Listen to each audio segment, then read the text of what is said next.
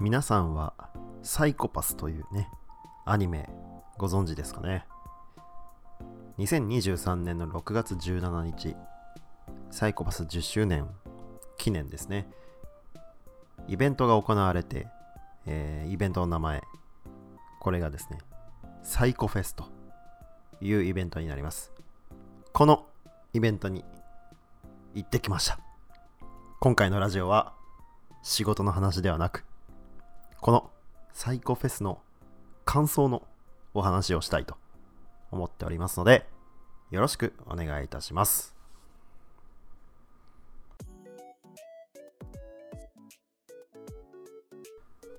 はい、ではやっていきましょう。収録している、えー今ですね、これが2023年の6月18日になります。サイコフェスのイベントの翌日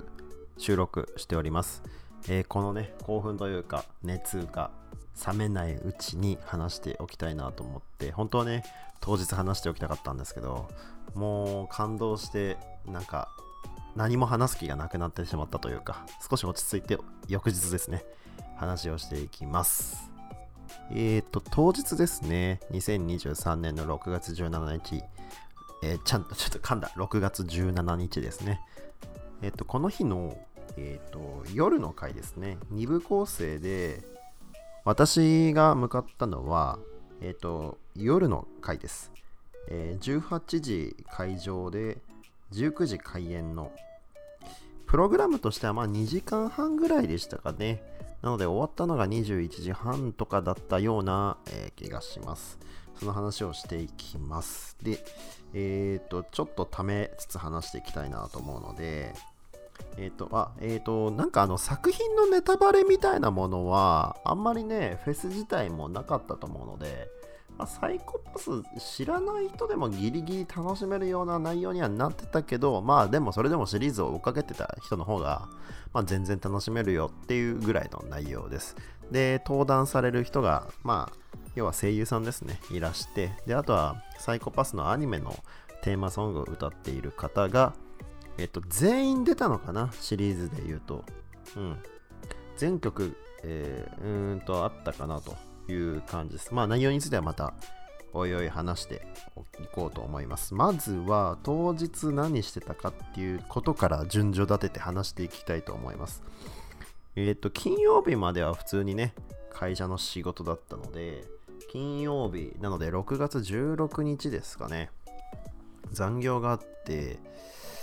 えー早ければ18時過ぎで帰れるんですけども、ちょっと金曜日は、えーあ、ちょっとあの、普通に、普通に、一応ね、このラジオ、仕事の話もね、していくっていうラジオなので、仕事の話もしつつつ、サイコフェスの向けての自分の心情をね、話しておきたいなと思ってて、16日、えっと、7時過ぎぐらいに帰ったんですかね、7時半ぐらいとかに。で、明日もね、サイコフェスの準備やるから、少しこう、テーマソングとかをね、復習しながら、凛として、凛としてしぐれとか、あとは自分はエゴイストがもともとね、ギルティークラウンのアニメとか見てたんで、結構好きだったので、まあそんな曲を聴きながら、えー会社からね、自宅に帰って行って、で、あのー何のご飯食べようかなとかって思いながら、えー帰りました。結構月曜日から金曜日まで働いていくと、これはもう僕だけじゃなくて、皆さんやっぱりお疲れだったから、金曜日はもうゆっくりね、えーまあアニメ見て寝ようかなっていうふうに思ってたので、えーご飯食べて、ご飯はね、結局、あのスーパーでいろいろお惣菜を買って食べたんですけども、うん、それを、えー食べながら、サイコパスのね、一期の、えっと、ラスト3話ぐらいを見ましたね。まあ、つまり、あの、鴻上と牧島将吾のね、戦いをこう見ておこうかなと。で、あとはその、えっと、ギノザがね、えーあの腕がちぎれて、で、まあ、正岡執行官がギノザをね、えー守ってあげるシーンとかをね、見てました。まあ、そんなこんなで6月16日の夜は、えーと、まあ、落ち着いてゆっくり過ごせていたかなと。いよいよ明日だなと思って。で、あとそのサイコフェスのグッズとかね、物販とか見ながら、はあまあ、結局何も買わなかったんですけど、自分はね。そう、なんか、あまりこう、あんまり僕、物販とかにあんまり興味ないんですけど、あただね、あの、ロフトのサイコパスの、あの、ロフトの、あのキャンペーンあったじゃないですか。あそこでね、何個かアイテムは買いましたよ。うん。なんか、あの、サイコフェスじゃなくて、サイコパステンスアニバーサリーとしてもやってるじゃないですか。いろいろフェアとかキャンペーンが。そこでの、ね、アイテムね、ちょくちょく見てるので、まあ、あの、欲しいなと思ったグッズがあれば、まあ、お金はつぎ込んでおきたいなとは思うんですけど、今回のサイコフェスのグッズはね、なんか通販もあるみたいなんですけど、とりあえず買ってないです。はい。で、17日はね、ゆっくり寝ようかなと、あー、ごめんなさい、16日はゆっくり寝ようかなと思ったんですけど、あのー、話をちょっとまた脱線しちゃうんですが、ファイナルファンタジー16のね、体験版をね、ちょっとやってて、で、面白いっすよね、16ね。うん。で、それがまた来週発売か、6月22日の発売があって、で、思い出してしまった。いや、あの、この日ね、6月16日って、RGG サミットが行われた日で、あのー、6月16日金曜日のお昼12時からですね、えー、株式会社セガのあの龍が如くスタジオっていうね、まあ、龍が如くシリーズを作っている、あのー、研究部門開発、えー、事業部があってでその横山代表がですねまあ龍が如くを RGG というね、えー、まあ、名前になブランド化してるんですかねライクアドラゴンじゃなくて RGG にしてると龍が如くをまあなんだろう、略して RGG にしてるのか。で、その、えっ、ー、と、新作の発表会みたいなものがあって、それがね、それもあったからね、なかなか16日はね、興奮してましたね。あの、お昼休みにちょうど12時ぐらいにとって、生放送をね、YouTube で見てました、スマホで。RGG サミットで、そこもね、よかったな。ちょっと龍が如くについてはまた別の回で話しておきます。ちょっとすごい脱線しちゃうんで、でもそれも良かった。で、ファイナルファンタジーの体験版も夜やって、で、結局寝たの2時ぐらいでしたかね。まあでも、夜の部なので、あのー、まあゆっくりたっぷり寝ようと思ってたら、あんまり寝れなくてね。で、私趣味、なんかあの、ランニングマラソンみたいなのしてて、気温も上がってきたし、朝早いうちに走っておきたいなっていうのがあって、結局ね、7時半とか8時半ぐらいに起きたんですよね。寝たのが3時ぐらいだったのに、その7時半とか8時半ぐらいに起きて、そのまま、ちょっと3キロぐらい走ってきましたね。まあ家の近くをいつも走るんですけど。でもこう、最近もう夏ですよね。だって7時半とかでも結構気温上がってて、もう27、8度あったかな。30度近くあったので、朝でも。だからなかなか汗かいて、その後家帰って、えー、シャワー浴びて、で、一回寝ましたね。ちょっとコーヒー飲んで、寝ました。で、体調整えて、やっぱりこう、ちょっと寝ておいた方がいいかなと思って。で、はい。で、あの、私、あの、妻と行ったんですけど、サイコフェスね。で妻はちょっと別の用事があって、妻とあの、フジテレビじゃないや、あの、豊洲の方で待ち合わせをして、で、あの、有明って僕あんまり、あ、会場は有明なんですけど、サイコフェスのね、えー、会場が有明で、東京ガーデンシアターっていう、できてまだ3、4年しか経ってないあの、でっかい無印良品があることで有名な、あの、えー、有明の、えっ、ー、と、ガーデン、有明ガーデンだっけえー、そこですね。そこに行きました。はい。住友不動産がやってる、いわゆるでっかいショッピングモールみたいなやつですよね。初めて行きましたね。うん。で、えっと、奥さんと待ち合わせしたのが豊洲からゆりかもめ乗って、えっ、ー、と、有明だから4時過ぎぐらいですかね。あの、ちょうどね、行った時に、昼の部 ?1 時からやってた部側の人が終わったみたいですげえ人がごった返してて、あとはね、やっぱりコスプレというかね、サイコパスコを意識したような格好をしてる方、あの黒と、あのエメラルドグリーンのあの、結構なんていうの、発色の強い、青と緑の中間の色みたいなあの特有のサイコパスの色あるじゃないですか。なああいうのを意識した格好をした人もいて、あとはね、なんかすごいびっくりしたのが、わ、着物ですか？浴衣かな？浴衣に、なんかこうサイコパスの色っぽい浴衣の格好した人が、サイコパスのあの、カバン持ってて歩いたりとかもしてて、おなかなか洒落てるなとかって思ったりしながら、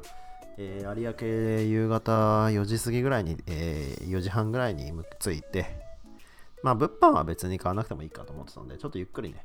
お腹も空いてたんで、まあ、せっかく有明ね、ガーデン、遠いですからね、有明ガーデンなんてあんまり行かないですから、そういうイベントがないと。えー、なんかご飯食べようかなと思って、まあただ、混んでんですよね。やっぱり土曜日、夕方。家族連れ、特にその、なんだろうな、なんかね、僕、有明とか、その辺のあの湾岸通貨海、海の周りに住んでる、なんかまあ、タワマンの人とか多いじゃないですか、多分。ね、マンションがすげえ乱立してるというか、だからなんかお金持ちの人が住んでるっていうイメージはやっぱりあって、で、そのお金持ちの人がこうね、土日に遊びに行くんだろうなとかっていう風なイメージを持ってたら、やっぱり予想通りね、なかなかこう、なんつうのかな、うーんと、金持ちそうなラフな格好をしてるね、家族連れとかがね、わんさかいて、おおと思って、やっぱ混んでるわけですよ。だからこう、食べたいなと思ってるお店とかも調べてても、まあなかなか空いてないと。で、しかもサイコフェス終わりに、一、なんだ、昼間のサイコファス、サイコフェスが終わった人たちが、やっぱりこの、えー、有明ガーデンのあの、何あの、レストラン街にこう、どんどん来るわけですよ。まあ多分なんか打ち上げというかね、ご飯食べて帰ろうって思うのは多分普通だと思うので、まあその人もいて、めっちゃ人いたいたんですけど、まあでも我々も5時ぐらいですかね、あのフライデーズっていうところには入って ね、フライデーズ僕あんま行ったことないんですけど、まああったんで、別に他の多分地域でもフライデーズってあると思うんですけど、まあ行ってみっかと思って入れたんでね。で、フライデーズ行ってみたら、なんかあの、結構広いというか、なんかあれですね。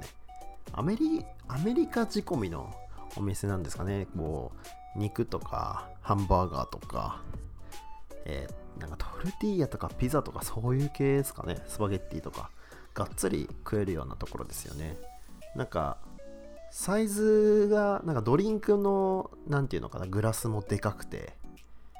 で、肉のサイズもでかくてっていう感じで、まあ、せっかくなんで、あの、グリルのチキンを食べましたね。でね、なんかね、その、まあ、お肉も美味しかったんですけど、一番良かったのが、えー、っとね、今、えー、フライデーズのフードメニュー僕開きながら見てるんですけど、テーブルサイドガカモレっていう、なんかアボカドを潰して、で、あのー、トルティーヤチップスで、まあ、ディップするっていうんですかね。要はアボカド、もう練りに練ったアボカドをこう、チップスにね、つけて食べるっていう、まあ、お菓子みたいな感覚で食べれるんですけど、それがね、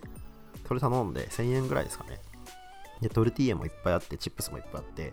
アボカドも2個ぐらい潰したんですかね。アボカドだけじゃなくて、トマトとか、レッドオニオンとか、そういう、何、玉ねぎみたいなものも、えー、一緒か、ハラペーニョか、とか潰したものを、えー、すげえ潰してくれるんですよ、店員さんが。そういうものやってくれて、で、そのチップスにディップして食べたやつが、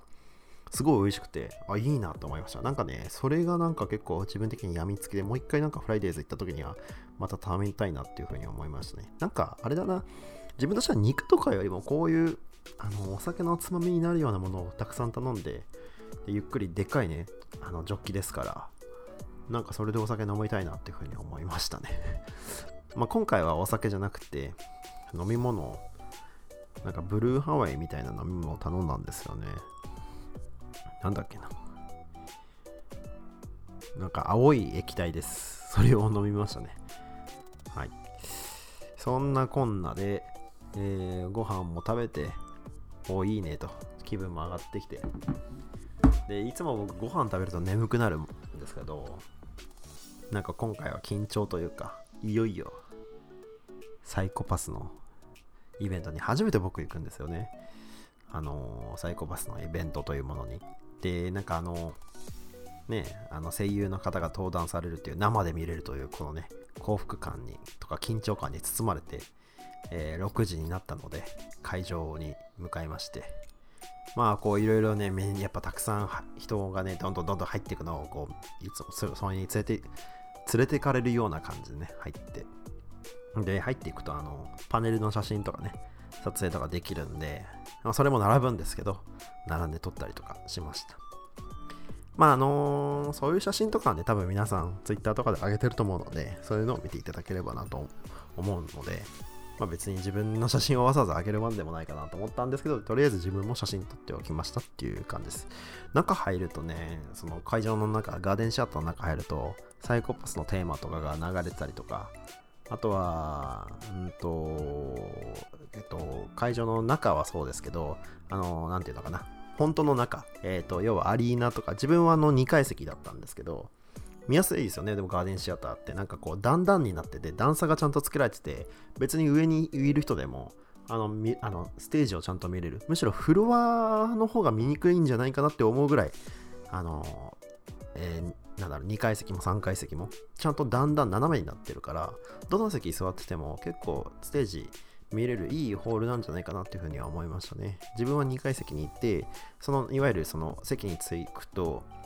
なんか、リアル執行官がいて あの、多分あれかな、発売されてるドミネーターを持ってるんですかね。あの、ドミネーターって実際に売ってて、おもちゃっていうかね、あの、すごい精巧な作りで、日高のり子さんがちゃんとシビラシステムの声を当てて、あの、変形するドミネーターが多分10万円ぐらいで売ってるやつが、多分それをスタッフの人ですかね、スタッフの人が持ってて、スーツ着て、で、なんかね、アリーナに座ってるお客さんを照準合わせて、で、動画も生中継で撮ってるんで、その、うまいことこう、なんて、シビラの、あのー、なんてデコった画面と一緒にステージ上のでっかいスクリーンでそれを映しているような演出をつけてやってて、で、なんか、あの、サイコパス測るような演出をつけてね、で、実際に黒ずくめのスーツを着たやつが あのドミネーターを持って、やつがって言っちゃった あのスタッフの人が銃を持ってて、その無差別にね、こうお客さんを当てる、当てるというか、あの、エイムするんですよね。で、それとともにお客さんがこう、スクリーンに映って、あなたの、なんかこう、日高のりかさんの声が、なんか犯罪係数39.2とかなんか言ったりするんですよ。で、なんかね、100超える人もなんか中には多分出てきて、あれはなんかランダムでやってんのか、それとも、なんだろうな、ノリの良さそうなお客さんを、のサイコパスの数字を100とかにしてるのかわかんないですけど、そういうことをやってましたね。で、100超えちゃった人はなんか赤くなって演出が、緑から赤くなって、で、打つ音とかもこう聞こえてくるみたいな、そういうのをやってましたね。はい、まあ僕が見る限り、大体、あえっ、ー、と、30ぐらいの人が大半で、ただ、あの、たまに105とか110とかいっちゃうお客さんがいてっていうのを見てました。ただ、あの、300超えるエレミネーター発動する人はいなかったんじゃないかなっていう感じです。まあ、なんか面白い演出ですよね。うん。っていうのをやってました。それが、えっ、と、7時開演の直前までやってましたね。はい、そんな感じです。はい。ちょっとね、飲み物飲みますね。すいません。こっからね、やっとね、本編を話せます。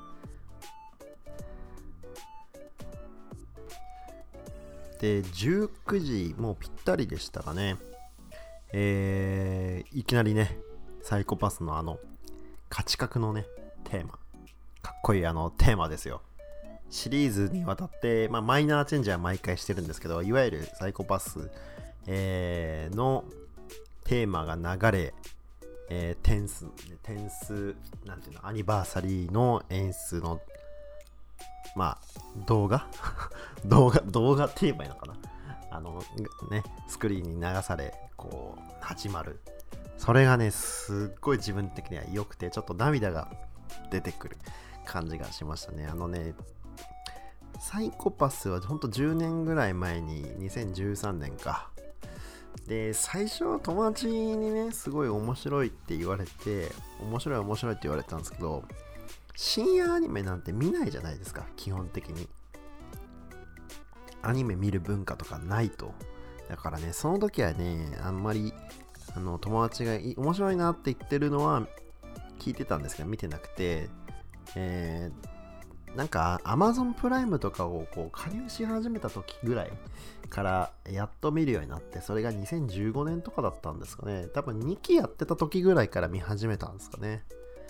えー、っと、そっから結構好きになったりとかして、ただ話がなんか難しいなとかって思うようなこともあり、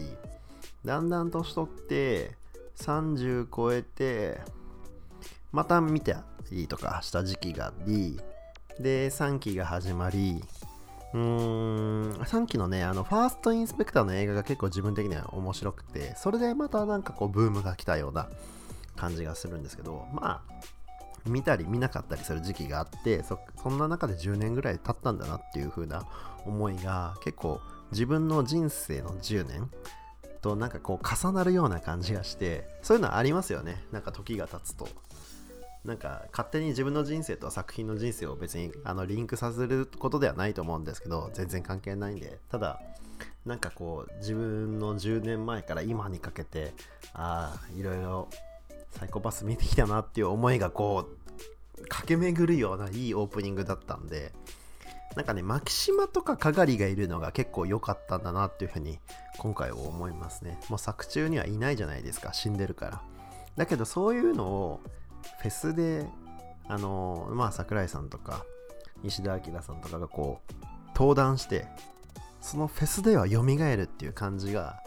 すごい良かったと思います。はい、で、あの、話戻すとそういう演出が、いい演出のあるオープニングがあって、で、いきなりコシュニエがね、あの、歌い始めるっていう感じでしたね。やっぱりあのー、さっきも話したけど、サイコパスのテーマソングを歌っている、オープニングとエンディングを歌ってるグループの全楽曲が聴ける感じだったと思うので、基本的にはですね、あの、映画のリミックス版とかは別にないですけど、あの、いわゆるオープニング、エンディングの原曲が聴けるような感じです。で、コシュニエのいきなりあの、ファーストインスペクターのエンディングテーマのレッドスタンドかな？レッドスタンドが流れの、で、多分、あの、1番バッターがコシュニエだったんでしょうね。コシュニエさんのレッドスタンドと、えあともう1曲。ちょっと待ってくださいね。曲名を見ますよ。はい。全部のね、曲名を覚えてるわけじゃないんですけどね。えーと、レッドスタンドとブレットってものかな。3期のエンディングですね。はい。まあ、コシュニエさんは3期のね、はい、えー、テーマを歌うグループと。レッドスタンドよかったななんかあの、アニメのこう、えー、映像も流れたりするのが良かったです。うんうん。臨場感があってアニメも3期のことも思い出せる。特に映画があると今回のプロビデンスの映画ね3期を見直した人も多いんじゃないかなっていうふうに思います。で Co shu Nie さんの red strand と bullet が終わってであの声優さんがこう来るような流れですね。えっ、ー、と Co shu Nie さんが歌っている後ろに多分控えてたような感じなんですかね。カーテン幕が上がってえっ、ー、と、何人だ ?9 人かな ?9 人出てきた感じですね。えー、一番右から、えー、石田彰さん、えっ、ー、と、下月美香さんってなんかちょっと逆名がごっちゃになってんな。えっ、と、声優じゃなくてあれから言うよ。役名で言おう。かがり、右からかがり、下月美香、えっ、と、国塚弥生かな？で、えー、あかね。で、鴻上。鴻上の隣がギノザ。ギノザの隣が唐の森。えー、唐の森の隣が、えー、菅生さん。で、菅生さんの隣が、えー、桜井さんだから、えー、牧島か。えー、全部で9人だよね。あれ ?1、2、3、4、5、6、7、8、9そうだよね。そうそうだからあのー、今回のサイコフェスのメインビジュアルっていうのかな。あれ9人がそれぞれサイコフェスっていう一個一個あのアルファベットを持ってるあの画像。あの通り9人でしたね。いや全員登壇すると。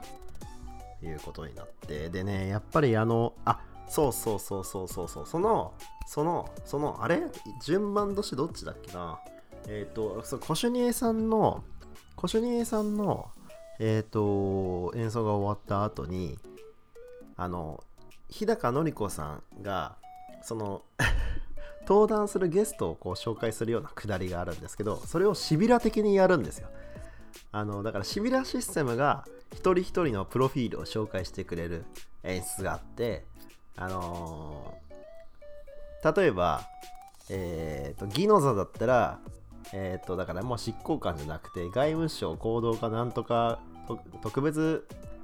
えー、特別執行官とかそんな言い方するんですよ。ちょっと僕あんま詳しくないんですけど、でもでも今もう、あれですよね、外務省行動家ですよねで。そういうプロフィールを言うんですけど、それがすごい良くて、あの、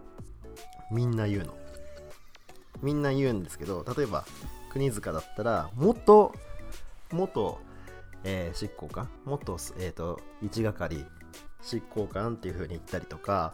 気になったのがあの体森しおん沢城みゆきさんが出てくる。あ沢城さんみゆきさんいたんですけど沢城みゆきさんも生で初めて見たな。はい。で沢城みゆきさんがやってる体森しおんも元、えー公安局えっ、となんだっけえー、体森しおんは執行官じゃなくて監察官じゃなくてなんだっけ。で、ま、あの何役？えっ、と捜査官？なんか なんだっけ？もだつまあつまあのえっ、とまあでも元って言ってたんですよ。あの元って言ってたことは元ってことは一応体森って映画で3期のファーストインスペクターの映画でそろそろ社会復帰できるかもねみたいな犯罪係数が下がってるからってみたいな話をしてたじゃないですか。ってことは多分もうやめたんですかね。やめた世界線があるんですかね多分ね。公安局卒業したのかな？あの国塚と仲いいじゃないですか。金森シオンって。で国塚も社会復帰したしジャーナリストになってたじゃないですか。で金森シオンがねあの3期で国塚にインタビューされてあの本当は犯罪係数下がってきてるから復帰できると思うんだけどちょっと怖いのかもしれないって社会に出るのが戻るのがって風に言ってたシーンがすごい俺好きで。でしかも金森シオンが多分一番活躍するシーンがファーストインスペクターにあって毒ガスを防ぐあの浴びてしまうシーンがあるんですよ。こういろいろハッキングしながら。ででもそう最後までこうねハッキングで浴びながらも戦っていくあのすごいね入力していくんですよ。いろいろいろいろ。パソコンで。そのシーンがすごいね好きで。その後じゃあ社会復帰したんですかね。まああのね元って言ってたんですよ。なんだっけなちょっとちゃんと言いたいな。えっとね。なんだっけ。えっと分析官かな。公安局分析官。唐森シオンって言ってました。元って言ってましたよ。これ多分ね好きな人絶対みんな気づいてるはずです。であとは香取修正がいるじゃないですか。今回特別に石田明さんが出てきて香取もすげえあのなんかね最終所最終所属って言ってたかなあの日高のり子さんが、シビラが最終所属公安局執行官香取修正とかって多分言ってたと思いますね。で、あそうこれ先に言うべきだった。あの、日高のり子さんが一人一人のその所属と名前を言った後に、キャあのキャラクターの皆さん声優が一個一個こう挨拶してくれるんですよね。で、あのー、鴻上の場合は、待たせたなって言って、会いに来たよ、迎えに来たぜとかっていう言うんですよ。関さんが気を利かしてそういうことを言って、あのだからシビラがプロフィール話す演者がそれにこうするように一言挨拶するっていうのを9人分やった後にみんながこうカーテンが開いてドーン登場みたいな感じだったんですよで良かったのがえっ、ー、とさっきの話もって沢城さんが金森シオンってこうえっ、ー、とね元、えー、シビラが、えー、元公安局分析官なんとか体森しよんって言ったら、はい、みんな元気？とかって、あの、沢島みゆきさんが言って、で、会場がわー！ってどよめいて、わあ、本当にありがとうとかっていう風なね、こう、アドリブを交わすようなシーンがあって、さすがなんかいいなっていう風に思いましたね。で、8人分紹介して、8人目が香り修正だったんですけど、9人目になった時に、シビラがこう壊れるような演出があって、ガーガーガーとかってこう割れるような音をね、演出して、なんだなんだと思ったら、9人目が、あの、桜井さんで、あの、桜井さんで、あの、牧島省吾が、の演出が、だけちょっと変わる、変えてやってたっていうのが、なんか良かったですね。うん。あの、牧島省吾のテーマってあるじゃないですか。サントラに多分入ってると思うんですけど、牧島のなんか時だけその曲が流れてましたね。はい、で、それが終わって、サイコフェスでカーテンが開いて、9人出てきましたっていう風なオープニングがもう良かった。なんかそれがなんかもうね、あーなんか安心する。見てきてよかったっていう風に思いましたね。で、その後に、まあ一人一人、あの、自己紹介をしてしてたんですけど、一応ぶあの舞台上の進行役 MC は、えー、花澤香菜さんと、えー、関さん、まあ、要は、茜と鴻上が進行してくれて、やっぱりね、かがりの石田さんがいるのがやっぱすげえこうファン的には熱かったと思います。あのね、観客のこうどよめき的にはやっぱあのかがりの時が一番なんか熱かったと思います。みんな久しぶりだーとかっていう風に言ってて、すげえわーってなってましたね。いやー、一期で全話出てないですよね。せいぜい14話ぐらいじゃないですか。それなのにこんな人気のキャラっているんすね。かがりって。いや、そんなね、正直作中でそんな活躍したシーンってないんですよ、かがりって。な、ないっすよね。ただ、あの、あかねと飯食ってるシーンが結構印象的だなっていう思いはありますけど、2話か3話ぐらいで一緒に飯食いますよね。あの、かがりがこう、なんだろうな、あかねに少し嫉妬っつうか、こう、あかねのなんかこう、純粋さに少し苛立つシーンがあって、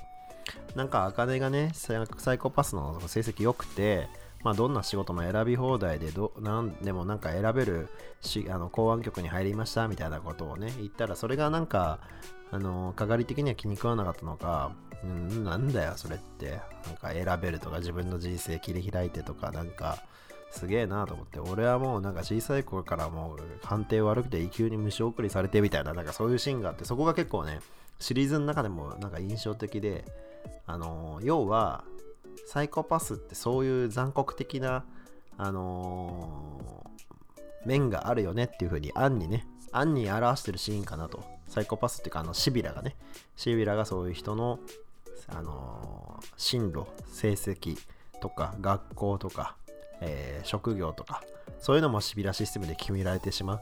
ていうような人生になっちゃうんだなっていうのを側面に、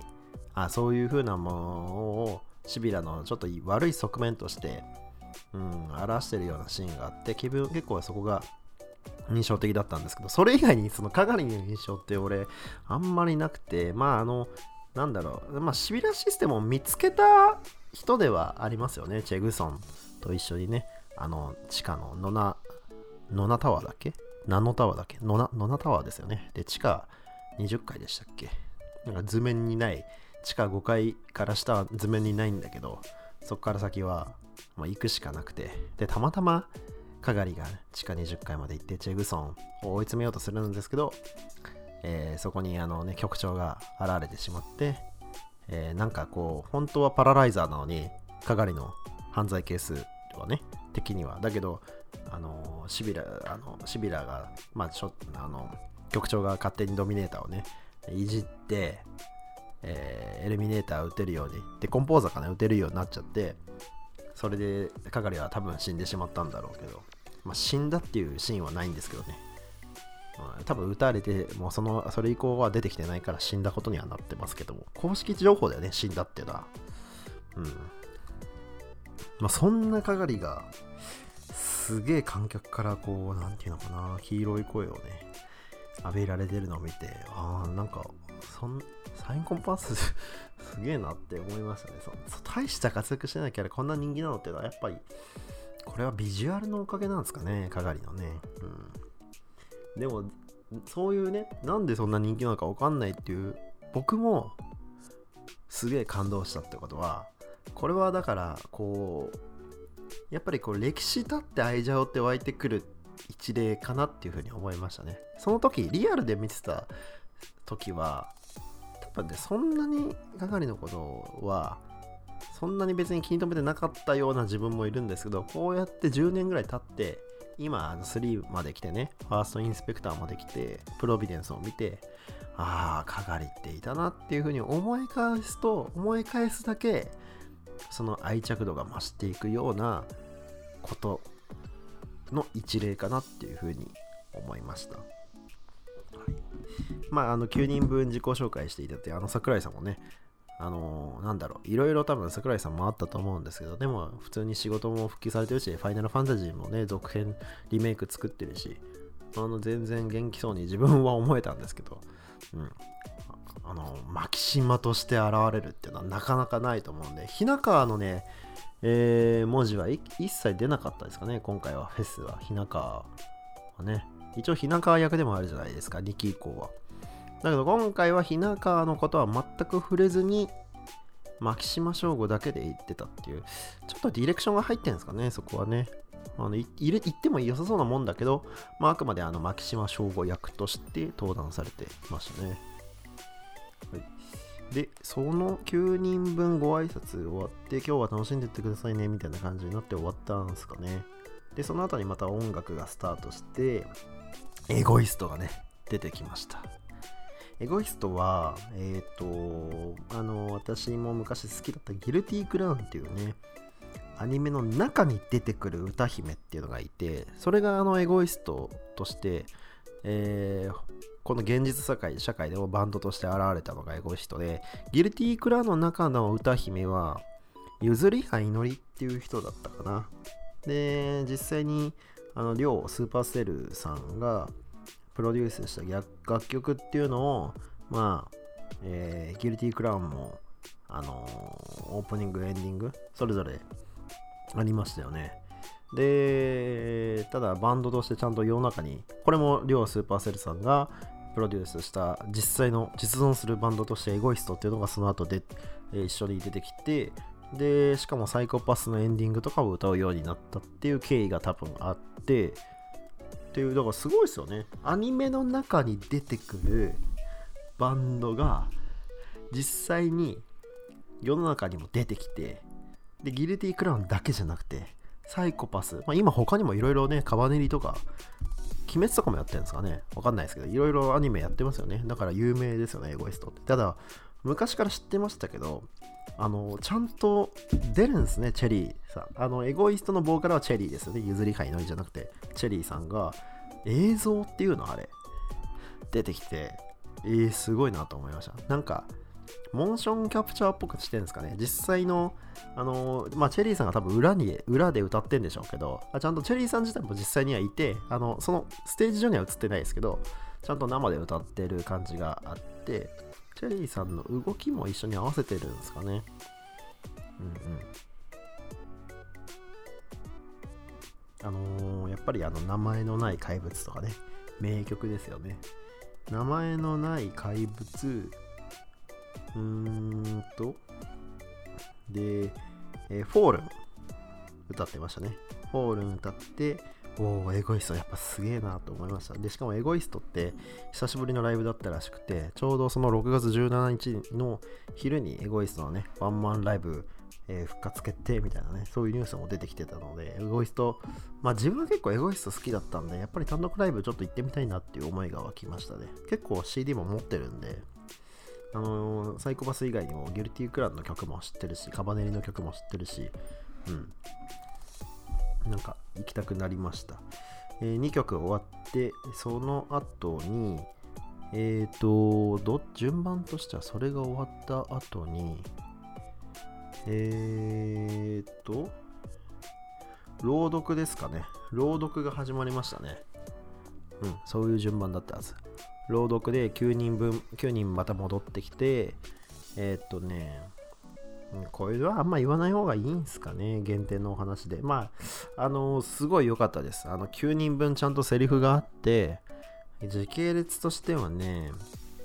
あの、ファーストインスペクター、3期のファーストインスペクターの映画が終わった直後に、えー、鴻上が茜を迎えに来たっていう風なセリフがありますよね。その直後に、一緒に車に乗ってご飯でも食べに行こうかっていうシーンから始まる朗読劇でしたね。完全にあの、なんだろう、もう舞台、オリジナル？あの、今回のサイコフェス、オリジナルの、まあ、朗読劇だったんで、まあ、あの、それがアニメになったり映画になったりすることは多分ないんでしょうけど、あの、すごかったですよ。だから9人分ちゃんとセリフがあって、だからマキシマム係もあって、まあ、あの、なんだろうな、うーんと、なんだろう、茜と鴻上が一応その車の中で話して昔のことを思い出すような、えー、感じの、えー、朗読劇でしたね。2人が昔のことを思い返して話していくような感じの朗読劇でした。だから、かがりもすごいたくさんセリフがあって、で、マキシマもね、あなんかこう、僕はね、とかっていう風な、いつものあの難しいことを延々とペラペラペラペラペラペラ喋れる、喋ったりとか、あの昔のこうね、あの文学家のこう話、作家のなんかこう、名言とかをね、引用した話とかするじゃないですか。それやってましたね。で、それの、その何、こう、文学トークについていく鴻上？それもやってました。すごいよな。あの二人めっちゃ仲いいよなって思いますね。うん。その、鴻上と牧島が分かり合う世界線っていうのも逆に見てみたいなっていうふうに思いますけど。まあそんな感じの話をして、菅生さんにも会話があったりとか、あのー、シオン、金ノ森にも、あのー、話があったりとか、結構みんなセリフの量が多かったですね。うん。国塚さんもセリフ多かったし、ギノもセリフ多かったし。あのー、まあ内容はね、あんまりここではあんま言わない方がいいかなと思うんですけど、最後あの、あの、朗読が閉まるときに、じゃあ飯食いに行くかと、ね。あの、思い出もね、もう話したから飯食いに行きますかと。あなんか食いたいもんでもあんのかっていう、あの、鴻上が、茜に聞くセリフがあるんですけど、まあちょっとちょっと無理やり感あるけど、鴻上って飯の話すんのっていうふうに思いますけど、まあまあまあ、あの、なんか食いたいもんでもあんのかって気を利かして茜に聞くんですよ。一応あの、なんかあの、お腹空きましたって、一応ファーストインスペクターの最後で言ってましたよね、茜ね。で、あの、ハンバーガーとかどうだって、あの 鴻上がね、茜に聞いて、茜が、なんか、黙って、てんてんてんてん、い、い、いや、い、嫌です。って言って、ログドグ劇が終わりました ちょっとオチをつけてね。鴻上の口からハンバーガーなんてどうだっていうセリフなんて絶対ねえだろっていうふうに思いますけど。しかも、鴻上がなんか飯食うとしたらハンバーガーってチョイスすんのかなっていうのもちょっと面白かったですけど、多分、俺の予想としては、あかねは多分ハンバーガーが好きなん好きだろうからそういうハンバーガーみたいなそういうねあのファーストフードというかこう若若いやつが好きそうな食べ物をあえて鴻上が気を利か使ってあのハンバーガーなんてどうだっていう風に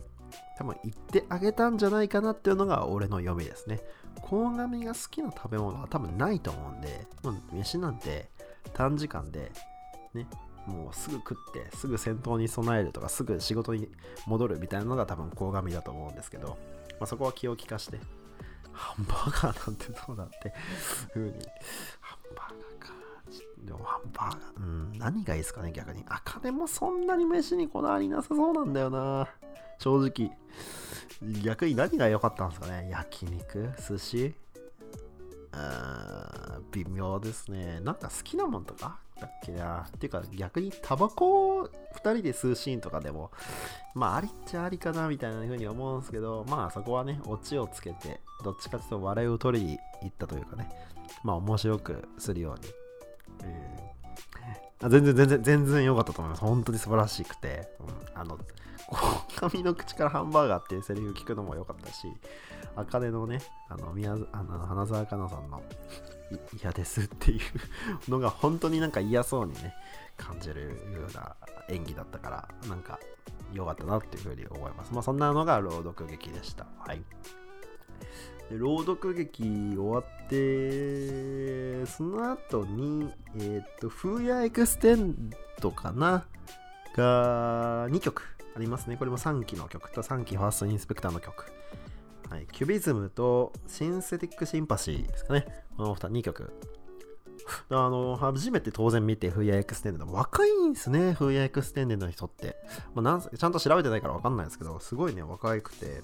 歌うま、声高っていうふうに思いました。本当にあの、シンセティックシンパシーのさ、あの、高い高音のシンパシーとかっていうところあるじゃないですか。あれがすっげえ出てて、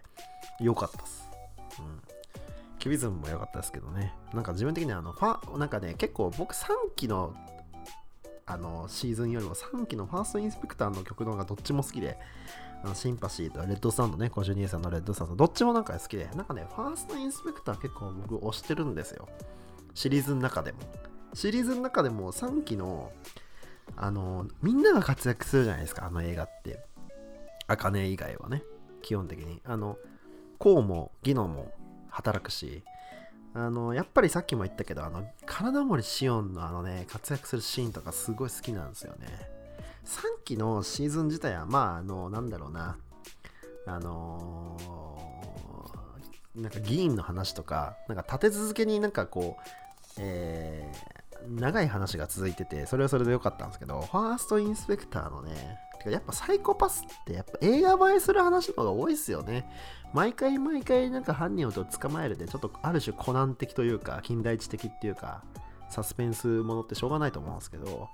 やっぱりこう、映画のような定期的にでっかい山を片付けていくっていう風な感じの方が自分はいいなと思ってるんで、今回のプロディビデンスもそうですけど、なんか映画で2時間ぐらいのドラマにした方が今後もいいんじゃないかなっていうふうに思いました。なんか連続でやる必要もそんなないような気もしますよね。やっぱりそういう刑事物って。毎回毎回毎週犯人と捕まえてみたいな。犯人っていうか潜在犯か。サイコパスの場合は犯罪を防ぐっていうのはいいと思うんですけど。っていうのは思いましたね。だからなんか今度はなんかマキシマよりももっとこうでかい敵みたいなのをどんどん作ってしまってそれでなんか映画で解決していくみたいなのもいいんじゃないかなっていうふうに思いましたねっていうのがちょっと自分の感想です。はい。はい、では、あの、冬エクステンデで終わって、その後に休憩というか後半戦の始まる前に、あの、お手紙紹介みたいなコーナーがあって、で、そこに登壇していくのは9人じゃなくて、関さんと花澤香菜さんで、えっ、ー、とね、昼の部は監督、塩谷監督のお手紙をこう紹介されたようなんですけど、夜の部は、シビラ役、ドミネーター役の日高のり子さんのお手紙が紹介されてました。やっぱ、一番大事なキャラクターと言っても過言じゃないですよね。うん。シビラの声なんですから。で、なんか、あの、初めて知ったんですけど、ドミネーター役にね、初めてこうチャレンジした時の感想とかお手紙に書かれてたんですけど、日高のり子さんってあの、車の ETC カード搭載した時の、搭載じゃない、あの、ETC カードつけてくださいとかっていうアナウンスのナレーションの役やってる人なんですね。なんか知ってるようで知らなかったかも。それか忘れてたか。いや、だから機械音声の声やってる人っていうか慣れてる人なんですかね。まあ、慣れてるなんてことはないと思うんですけど、ああ、じゃあそれはやっぱりじゃあそうだよなって思いますで、なんかあの、こなんか、確かに車のあの ETC のあのナレーションなんかシビラ的だなって思ったことがあったと思います。なんかこれ聞いたことあるような、なんていうの？抑揚？話し方？かなっていうふうに思ったのは何回かあって車乗るときって、あ、シビラだったんだ。ですね、ETC って。っていうふうに思って、今度車乗るときにドミネーターを、シビラを感じたいと思います。なんか車乗りたくなってきちゃったな。っていうか、まあ ETC 入れてーと思いました はい。すげえくだらない感想だと思うんですけど、でもね、これを思った人他にもいっぱいいると思うんだよな。そういえばド、シビラ的なんですよね、ETC って。っていう、その、なんていうのかな。あのそういうエピソードを交えたお手紙で楽しかったですね。なかなか、なんかそれを花澤香菜さんが、あの、なんていうかこう、面白おかしく読んでくれたのもあってよかったです。なんか、登壇してる時の花澤香菜さんすごいテンション高くて、天然っていうか天然を演じてるのか、結構こう、笑いに振ってくれる感じ？緊張感をこう、なんか飛ばしてくれるような感じの MC で、なんかすごい器用な人なんですかね。ふざけてるわけじゃないんですよ。ふざけてるっていうよりも、もうなんか、みんなのの緊張感を一気に背負って、一気に笑いにこう変えてくれるような感じの MC の仕方をしてくれてて、あ、なんかさすがやなっていうふうに思いましたね。あれは絶対ふざけてんじゃなくて、あ絶対そういう風な気持ちで仕事をしてるんだなっていう風に自分は思いますね。関さんもふざけてるようだけど、2枚目の時は2枚目だし、あの、なんか面白い時は面白いし、やっぱサイコパスの人たちってもうみんなベテランの声優さんだと思うから、やっぱりこう慣れてるんだなっていうふうには思いましたね。舞台運びというか。まあそりゃそうか。そうっすよね。うん。そんななんか自分がこう言うのはおこがましいっすね。むしろ。すみません。はい。で、お手紙紹介した後に、凛としてしぐれが多分鳥ですか。あ、違うわ。間違えた。その後、ん風エクステンデで終わっで、あ、でもその後か。えー、ちょっと順番前後落ちたんですけど、違う。もう一回エゴイストが来て、エゴイストの、えっ、ー、と、All Alone with You 一期の2クル目ですね、のエンディング。あの、えー、鴻上の手紙がね、読まれるシーンで有名になった All Alone with You っていう曲と、あと今回の映画の当事者、プロビデンスのテーマの当事者流した後に、流したって言い方おかしいですね。演奏された後、歌われた後に、その時に手紙のコーナーだったっけな。ちょっとごめんなさい。順番が前後しちゃってるかもしれないですけど、で、で、まあ、それが終わった後に、えー、凛としてしぐれさんが鳥で来ました。で、その関わった曲4つ、一気に歌うっていうね。だから、アブノーマライズ、えー、エニグマティックフィーリングか。一気のアブノーマライズ、えー、エニグマティックフィーリング、で、フーワット、フーワットか。うん。で、えー、今回のプロビデンスの映画の、えー、アレキシ・サイミア・スペアね。この4つの曲を立て続けに流してって、いやー、すすごかったっていうか、なんかな、なんだ、凛としてしぐらいやばかったっすね。もうね、音が高すぎて、あの2人の。いや、本当にこんな高音なんだって思いました。うん。あれはなんか、確かになんか、うん、すごかった。演奏のレベルとしてもすごかったな。素人目にも分かったし、うん、なんじゃこりゃと思いましたね。はい。で、ちょっとごめんなさい、言うのを忘れたけど、あの、えー、オープニングでも、あの、ごめんなさい、僕、全、全曲歌ったって言ってましたけど、1個忘れてましたね。あの、1期の、あの、アウトオブコントロールっていう歌を歌ってるナッシングカーブディンストアンさんは、登壇されてないですね。あの、2クール目、1期の2クール目のオープニングですかね。その方はいなかった。それ以外は全員ですかね。凛としてしぐれさん、えー、エゴイストさん、えー、あとはフーヤケステンドさんと、えー、ご主任さんですね。うんうん、そうだよね。だって2期のオープニングは、ええー、と、凛としてだし、2期のエンディングはエゴイスト。で、3期は、えー、フーヤがオープニング、えー、コシュニーさんがエンディングだよな。うん。えー、です。いやー、ちょ、凛としてしぐれはなんかもう、汗かいてきちゃった、聞いてて。すごすぎて。ちょ言葉表できたよ。あの、高すぎる。やばい。あとなんかこう、照明もすげえ滑らかになってて、すげえ差別化されてました。凛としてしぐれさんは。4曲でも立て続けにやって演奏の技術もすごいし、あの歌いながらあんなギターって弾けるもんなのって思いました。歌いながらギター弾いてる、あんな忙しそうにギター弾いてるギターボーカルの人初めて見たかもしれない。いろいろ僕も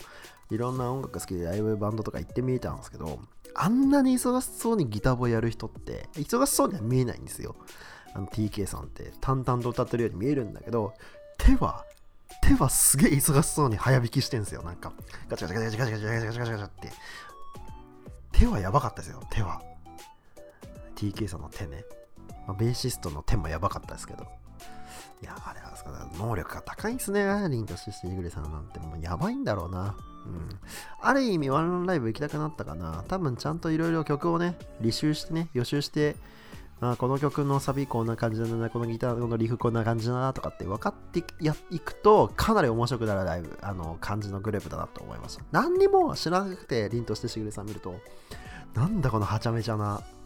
音を奏でる集団はとかって思っちゃうと思うので、ちゃんとこう、履修していった方が、あの、その味がね、わかるんじゃないかなっていうふうに思いましたね。はい、そんなところっすかね。はい。いや、なんか一気に話してきちゃったな。で、そのえん、えー、凛としてしぐれさんが終わった後に、えー、また9名集まって思い出をね、振り返ったりとか、それぞれまたお一人ずつ言葉をね、話されていたりっていう感じで、えーえー、2時間半ぐらいで終わりましたね。あのー、あ、そうそうそう、あの、あやねる、さくらあやねさんが、あの、下月美香。あ、僕ね、あの、サイコパスシリーズで一番好きなキャラが下月下月美香なんですよ。なんかね、1期よりも2期が面白いと自分的には思ってて、下月3日みたいな、なんかあの、なんていうのかな、すげえ嫌われ役だったじゃないですか、2期って。で、しかも、あ、結構足引っ張るっていうか余計なことをするようなタイプ。うん、執行官として、茜って結構、すごい、すごいから、茜が。だから、茜に嫉妬するような立ち位置でもあったと思うんですけど、まあ、下月美香だってね、あの未成年で登用されて、すごい多分エリートだと思うから、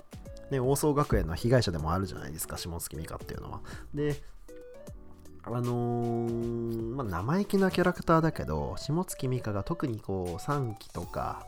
で活躍したりとか、どんどん大人になっていくじゃないですか、下月美香って。それがなんかすごい好きで、やっぱこう、下月美香みたいなパンチのある強い、なんかこう、乱暴な口調ですけど、そういうのがいるから、サイコパスのこう、あなんか普通のなんかうるせえやつもいるんだなみたいなのが下月美香のおかげで結構分かってくるっていうか茜って優等生だからなんか茜みたいな優等生人間がいっぱいいるのかなとも思いがちですけどあなんだ下月みたいな生意気な野郎もいるんじゃねえかなとかっていう風に思わせてくれるのがすごいいいバランスだなと思ってるのでなんか自分的にはサイコパスっていうシリーズがちゃんと面白いな、ちゃんとこういう世界観ってあるんだなっていうふうに享受させてくれたのは、多分下月じゃないかなっていうふうに思ってます。下月みたいな普通に怒る人もいるんだなっていうふうに思ったのがうん、原因ですかね。理由かな。で、その下月の声優の朝倉彩音さんも結構、なんていうのかな、あの、強い、なんだろうな、パワーのある、なんか、音量？声もでかいし、なんか強そうだなっていうふうに思いましたね。で、多分同じ事務所のかな、沢城さんとか野島健二さんとかは。で、なんか、えー、伊藤さん、え、ー、と、国塚よい役の伊藤さんが、なんでシオンの隣じゃないのっていう立ち位置がね、なんでシオンの隣じゃないのっていうふうにこう言ってたシーンがあって、登壇されてる時に、で、伊藤さんの隣があやねるなんですよ。さくらさんで、で、さくらさんがこう、金森翔役の沢城さんと入れ替わるシーンとかが、入れ替わってあげるよっていうシーンがあったりとかして、なんか、なんていうのかな。うーんとね、あ、意外とこう、なんかこう、結構舞台にもこういろいろこう味付けをするタイプの人なんだなっていうのは思いましたね。別に入れ替わらなくてもいいじゃんっていうシーンだと思うんですけど、なんかそこもなんか舞台演出とか多分あんまつけてないと思うんですよね、ああいうのって。で、なんか立ち位置はやっぱりちゃんと決まってるけど、そこをね、少し変えるというか、そこを短時、少し、少しの間だけでも少し、えー、変えてオリジナリティを出すというか、なんか舞台を動かして人を動かして、で、そうするとこう色も、あの絵も変わってきて、そういうのを作れる人なんだなっていうふうに思いました。さすが下月美香。いい意味、いい意味で、下月は空気を読んでないから、なんかそういうのが、え、ー、と、実際の声優の桜彩音さんにも動きが見て取れてるのが、なんかこう、そういうのを意識してやってるのか、わかんないですけど、自分は下月として呼ばれてるから、下月みたいな行動を心がけようって思ってやっているのか、自分の性格からなんか起因して普通に素直にやってるのかわかんないですけどサイコパスはサイコパス的にそういう風に役柄を意識してあの舞台とかもしそういう風に考えてやってるんだとしたらすごいことだなという風に思いました。なんかもうそれは役者ですね。声優じゃなくて。うん。役に乗り切ってみんなその観客のみんなに役をイメージ想起させるように下月と桜彩音さんをリンクさせれるように喋ってる演技してるということを考えているのであればこれはもうすごいと思いました。プロだなって思いました。あのー、話ちょっとそれちゃうけど龍が如くのね桐生一馬役やってる黒田孝也さんっていう方がいるんですけどその方も同じような感じがするんですよね。なんか人生を通してその人をずっと演じてる役者さんっているじゃないですか。ルパンずっとやってる方とか、ドラえもんずっとやってる方とかね、スネ夫とずっとやってる方とかいると思うんですけど、サイコパスだってもうね、10年やってるからどんどんこのまま続いていけばその色がどんどんどんどん強くなってってるはずなんですよね。でそれがいいことでもあるし悪いことでもあるんだけどその役イコールその人の人生観とかにも関わってきちゃう可能性もあるから一概にもいいことばかりじゃないと思うんですけどもしそういう風なことをねあのイベントの上だけでいいと思うのでイベントの上だけでももしそのさくら姉さんが今ね下月美香の例で言いましたけどやってるんだとしたらそれでファンを喜ばせてるんだとしたらすごいプロフェッショナルだなっていう風に思いましたうんうんうんだな。ほら、あの、関さんは実際はすごい笑いっていうか、お笑いがなんかすごいお話うまい人だから、全然鴻上っぽくないんですよ。うん、むしろ関さんのオリジナリティが出てて、それはそれでいいことだと思うんですけど、その下月美香の桜彩音さんは、あ、マジリアル下月みたいだなっていうふうに思ったんですよ、自分が。思えたことが、なんか、それがプロだなっていうふうに思えたって話です。うんいや長く喋ったな。このラジオで一番長く喋った回ですね。サイコパス。どうだろうな。最後の関さんが、ね、このサイコパスシリーズね、今後もね、続いていくかどうかっていうのはね、皆さんの声援で、それがお金に変わって、それがね、各配給会社とかに回って、それで新しいね、えー、サイコパスシリーズがどんどん作られていくからと思うので、みたいな、そういう話をね、冗談交じりにしてたんですけど、でも、あの、新作を、えー、期待していくぞっていう風なね、あの、掛け声をあのファンのみんなと、えー、話してたので今後が期待っすね。どうだろうね。まああの一生やれるとは思うんですけど話がねちょっと完成されてきたっていうかキャラゲキャラものに寄りたくないじゃないですか多分こういうのってあんまりあのさあのね作る方は多分ねずっとね、あの、甲賀見た茜だけにも頼ってらんないし、今は新主人公のね、えー、K. ミハイル・イグナトフとか、新たとかいるからね。ただ、あの、キャラだけに頼る話でもないと思うんですよ、サイコパスって。だからど、どうなんで今回のプロビデンスみたいに、こう、うん、なんかこう、映画映えする話というか、2時間ぐらいのドラマで続けていって、これだけでも自分は嬉しいなっていうふうに思いますね。連続アニメにする必要もないかなとは実は思ってるんですけど、うん。でもわかんないです。これからの未来にによってはね、実はあのサイコパスに近づいてってるぞみたいなね、時期が来たら多分また脚光を必ず浴びるだろうから、この、えー、アニメっていうのはね、広角機動隊もそうですけど、サイコパスもなんかあのサイコパスって基本的には人間じゃないですか出るのは。だからある意味ではうんと、ロボットに頼りきってない。とか、人間の体がそんなにアンドロイド化してないとかっていう、世の中が続いてくるんだとしたら、逆にあのメンタルの方をサイコパスみたいにこう認証して診断して判断してそれでいろいろなものが警察が動くとかそういう風なメカニズムがもしできていくんだとしたらサイコパスが多分えー、脚光を生む時っていうのは必ず来ると思うのでその時にまたヒットしたりとかっていう可能性があるので多分多分ですけどもうちょっと経ったらうんすげえ